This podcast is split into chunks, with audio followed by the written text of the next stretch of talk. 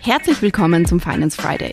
Heute heißt es Happy Birthday, denn wir feiern den ersten Geburtstag unseres Podcasts. Deshalb haben wir uns heute auch für eine etwas andere Folge entschieden.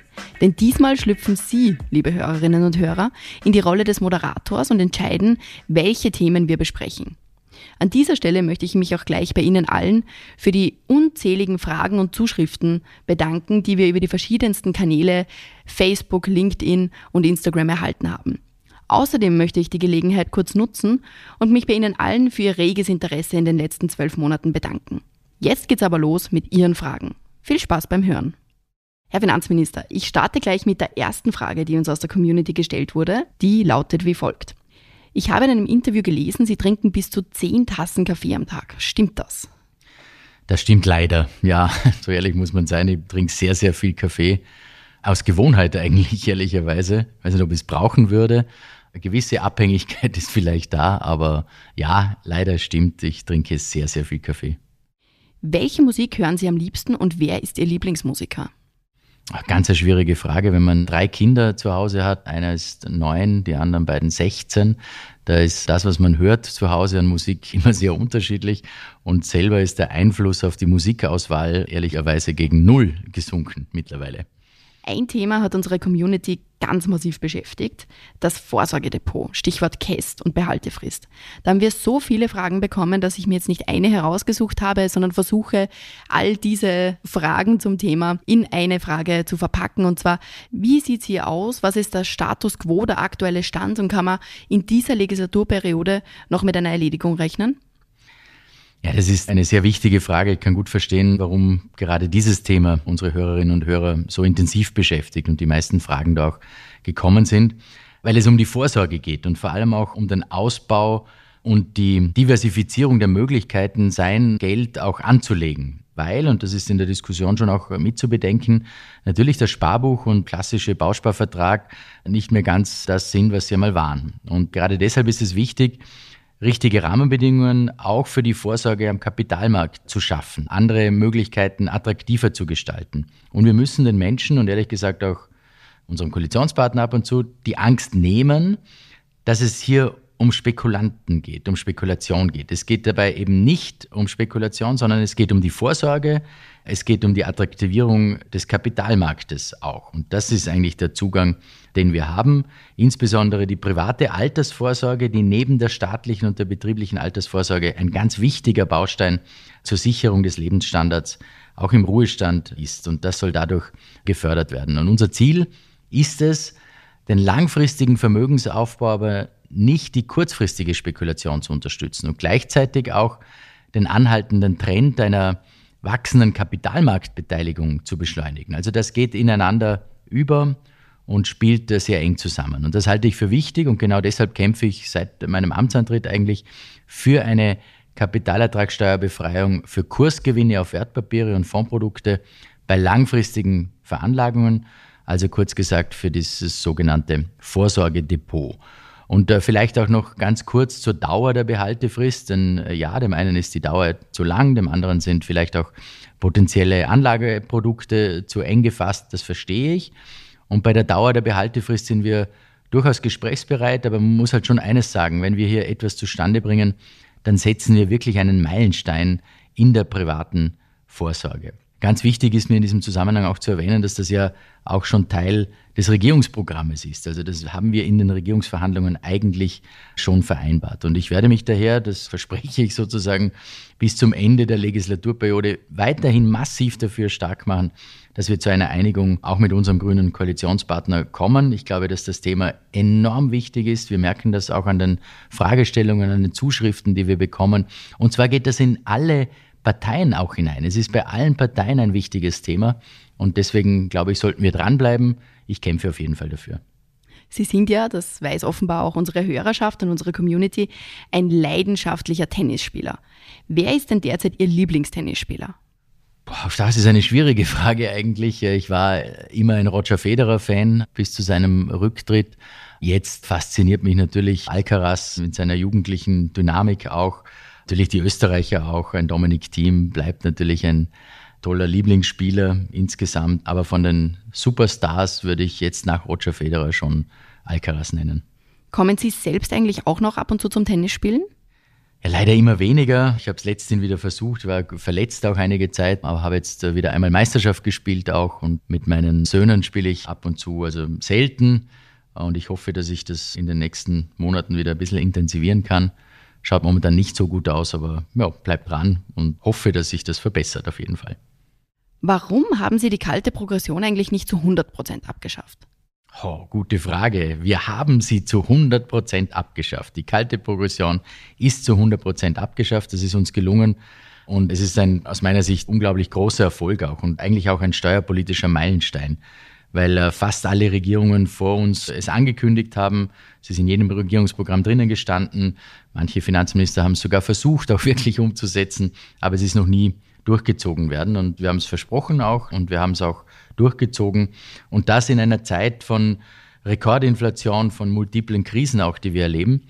Aber jetzt vielleicht nochmal kurz zur Erklärung, 100 Prozent oder nicht 100 Prozent. Wir haben uns bei der Abschaffung der kalten Progression für eine Zweidrittellösung entschieden. Was bedeutet das? Zwei Drittel der Wirkung der kalten Progression werden den Steuerzahlerinnen und Steuerzahlern automatisch jedes Jahr über alle Tarifstufen hinweg zurückgegeben. Und ein Drittel wird verpflichtend, also gesetzlich verpflichtend, auch zurückgegeben, aber auf Basis einer gesetzlich festgelegten Verpflichtung an die Bevölkerung durch andere Maßnahmen zurückgegeben. Das bedeutet, dass die Steuerzahlerinnen und Steuerzahler nächstes Jahr insgesamt rund eben 100 Prozent 3,6 Milliarden Euro weniger an Steuern zu zahlen haben. Und diese Summe kommt, wie auch im Gesetz vorgesehen, zur Gänze den Menschen zugute, die ein Einkommen beziehen und von der kalten Progression auch deshalb betroffen wären. Zwei Drittel, also rund 2,4 Milliarden Euro, kommen automatisch über die Anpassung der Tarifstufen zu den Menschen zurück. Und dieses mittlerweile fast schon berühmte dritte Drittel, also rund 1,2 Milliarden Euro, wird ebenfalls verpflichtend an die Steuerzahlerinnen und Steuerzahler retourniert und soll für aktuelle Herausforderungen dann eingesetzt werden. Und beim dritten Drittel gehen wir laut unseren Schätzungen also von über einer Milliarde aus, 1,2 Milliarden. Das ist sehr viel Geld und kann vom Umfang her eigentlich fast mit einer Steuerreform verglichen werden. Wofür wir das Geld dann konkret verwenden, dieses letzte Drittel, da sind wir in der Endphase der Verhandlungen auch mit unserem Koalitionspartner. Also es ist wirklich zu 100 Prozent abgeschafft.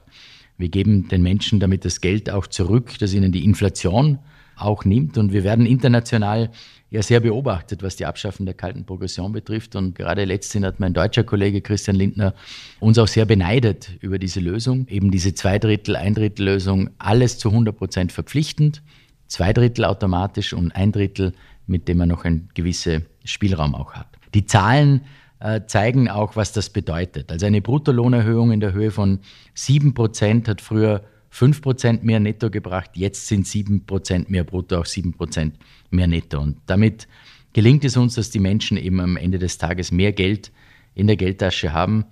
Und über die Abschaffung der kalten Progression haben wir übrigens auch im Finance Friday schon einige Male sehr ausführlich uns unterhalten. Es gibt ein paar Folgen, ich glaube die Folge 2, 46, 49. Und da kann man es gerne nachhören, was es insgesamt bedeutet und gewisse Gelegenheit, das Thema auch nochmal im Detail zu analysieren. Wie kann man sich den typischen Arbeitsalltag eines Finanzministers vorstellen? Ja, das ist das Spannende an dem Tag eines Finanzministers, dass es keinen typischen gibt eigentlich. Unterschiedlichste Dinge, jede Woche, jeder Tag ist anders.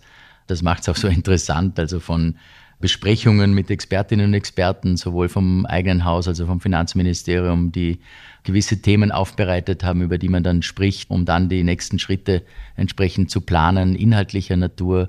Natürlich bin ich auch viel in den Bundesländern unterwegs, treffe mich dort mit Unternehmen, um zu hören, auch was wirklich die Herausforderungen sind, mit Arbeitnehmer, Arbeitnehmerinnen auch, unterschiedliche Diskussionsrunden auch und dann natürlich auch international äh, viel unterwegs. Wir sind ja die einzigen Minister, die Finanzminister, die sich monatlich äh, treffen zum sogenannten ECOFIN, zum Rat äh, der europäischen Finanzminister, entweder in Brüssel oder in Luxemburg, zwei Tage im Monat. Also das ist intensiv und dann gibt es ein paar andere Auslandsreisen natürlich auch zum Internationalen Währungsfonds oder die Weltbank, wo wir ja auch stark vertreten sind. Also kein Tag ist wie ein anderer und die Abende sind natürlich auch ausgebucht mit Veranstaltungen bei Banken, bei Versicherungen. Also jeder Tag ist anders, aber jeder Tag ist sehr spannend. Was halten Sie von den Klimaklebern?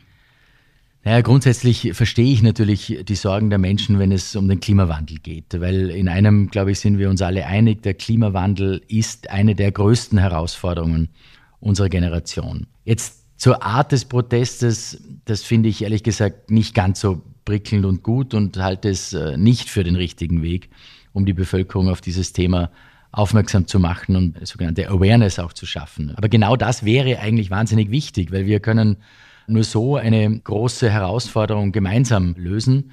Und deshalb ist es wichtig, alle Menschen auch mit ins Boot zu holen. Und damit meine ich nicht nur die Politik, sondern vor allem auch die Bevölkerung, die Unternehmen. Und ob das durch Klebeaktionen auf der Straße gelingt, wage ich ehrlich gesagt äh, mehr als zu bezweifeln. Außer Frage steht aber, dass wir gegen den Klimawandel kämpfen müssen. Und unsere Ziele sind dabei ja auch ambitioniert. Bis 2030 wollen wir 100 Prozent erneuerbaren Strom in und aus Österreich für Österreich erreichen. Bis 2040 wollen wir die Klimaneutralität in Österreich schaffen, immerhin zehn Jahre vor der Europäischen Union. Also sehr ambitionierte Ziele. Und entscheidend ist aus meiner Sicht, dass wir hier keinen Widerspruch auch zwischen Ökologie auf der einen Seite und Ökonomie auf der anderen Seite sehen, sondern eine Ergänzung. Weil eben nur gemeinsam werden wir diese Ziele auch äh, erreichen. Mit der ökosozialen Steuerreform beispielsweise ist uns doch eine Brücke auch zwischen Wirtschaft und Klimaschutz gelungen. Und wir sollten intensiver auch dem Ansatz Anreize statt Verbote folgen. Die ökosoziale Steuerreform setzt Anreize für umweltfreundliches Verhalten und auch für nachhaltige Investitionen. Das Thema Investition ist hier ganz zentral auch, denn es wird Kapital und immense finanzielle Mittel erfordern, um eine nachhaltige ökologische Transformation unserer Gesellschaft auch erreichen zu können. Also klar ist, dass es nicht nur finanzielle Mittel von staatlicher Seite brauchen wird, sondern auch privates Kapital, Kapital von privaten Investoren.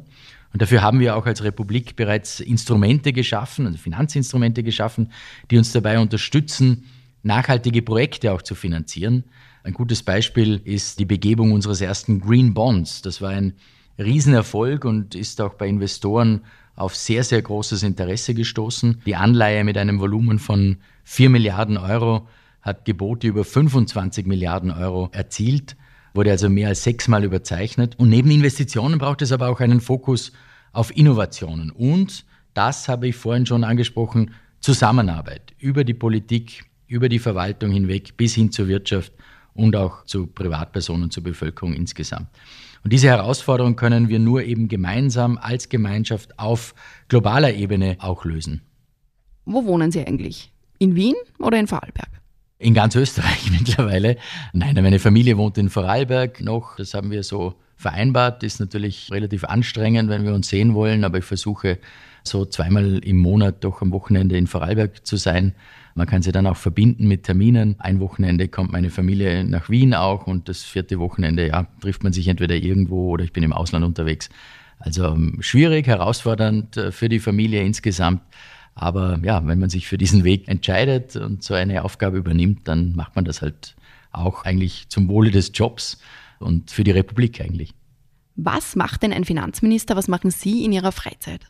Zeit mit meiner Familie verbringen. In der Freizeit, an den Wochenenden halt. Während der Woche gibt es leider keine Freizeit. Vorher schon gesagt, also die Abende sind voll ausgebucht, der Tag ist natürlich auch voll ausgebucht, aber am Wochenende ab und zu schon.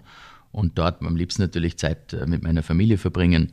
Versuche meinem jüngsten Sohn beim Tennis und Fußball auch zuzuschauen, vielleicht mit ihm ab und zu auch zu spielen. Also das ist eigentlich das, was ich in der Freizeit am liebsten mache. Wie sieht es aktuell mit den Verhandlungen zum Finanzausgleich aus? Gibt es da was Neues? Ja, wir führen dauerhaft und haben das über den Sommer jetzt intensiv gemacht, Gespräche auf technischer Ebene, auf Expertenebene, aber auch auf politischer Ebene. Das sind sehr, sehr konstruktive Gespräche, muss ich sagen, mittlerweile über den Sommer auch. Und ich habe gerade jetzt eine neue Idee auch eingebracht in die Finanzausgleichsverhandlungen, nämlich die Idee eines Zukunftsfonds mit äh, drei Kernbereichen, Kinderbetreuung als maßgebliche Herausforderung auch für die nächsten Jahre, das Thema Energie, Klima und Wohnen. Und dass wir diesen Zukunftsfonds dotieren und eben diese Bereiche ansprechen damit, aber immer mit klaren Zielen und Reformen auch verbunden. Also das eine ist, dass wir ja bereit sind, als Bund mehr Geld zur Verfügung zu stellen für die Herausforderungen, die anstehen. Die großen sind Pflege, Gesundheit und dann eben auch Kinderbetreuung. Und wir sind bereit, mehr Geld zur Verfügung zu stellen, aber nur, wenn es verbunden ist mit Reformen und Zielerreichungen. Und das ist vielleicht auch eine Art Paradigmenwechsel in den Finanzausgleichsverhandlungen. Früher hat man einfach mehr Geld zur Verfügung gestellt, hat über die Summe diskutiert und diesmal diskutieren wir über mehr Geld, ja, viel mehr Geld, aber eben auch auf der anderen Seite über Reformen und Zielerreichungen. Und das ist eine neue Art der Verhandlungen, eine neue Art des Zugangs auch, aber ich glaube, ein Zugang, der für die Zukunft und für die Herausforderungen, die wir alle gemeinsam haben, in einer gesamtstaatlichen Verantwortung auch wichtig sind. Wir bitten um Verständnis, dass wir nicht alle Fragen beantworten konnten. Einerseits aus Zeitgründen und andererseits, weil uns einige Fragen auch noch nach der Aufnahme erreicht haben. Wir werden alle Fragen aber individuell beantworten. Eine Antwort, liebe Hörerinnen und Hörer, ist Ihnen also jedenfalls sicher. Schön, dass Sie auch diesen Freitag mit dabei waren. Wir hören uns nächste Woche. Bis dahin, alles Gute. Vielen Dank fürs Zuhören. Wenn dir die heutige Folge gefallen hat, dann abonniere den Podcast gerne auf Spotify, Apple Podcast oder einem anderen Podcast-Anbieter deiner Wahl. Mehr Infos zum heutigen Thema findest du in den Show Notes. Für tägliche Updates zur Arbeit der Finanzverwaltung und aktuellen Themen folge uns gerne auf unseren Social-Media-Kanälen. Die Links zu unseren Seiten findest du ebenfalls in den Show Notes. Die nächste Folge des Finance Friday erscheint kommenden Freitag. Bis dahin, alles Gute.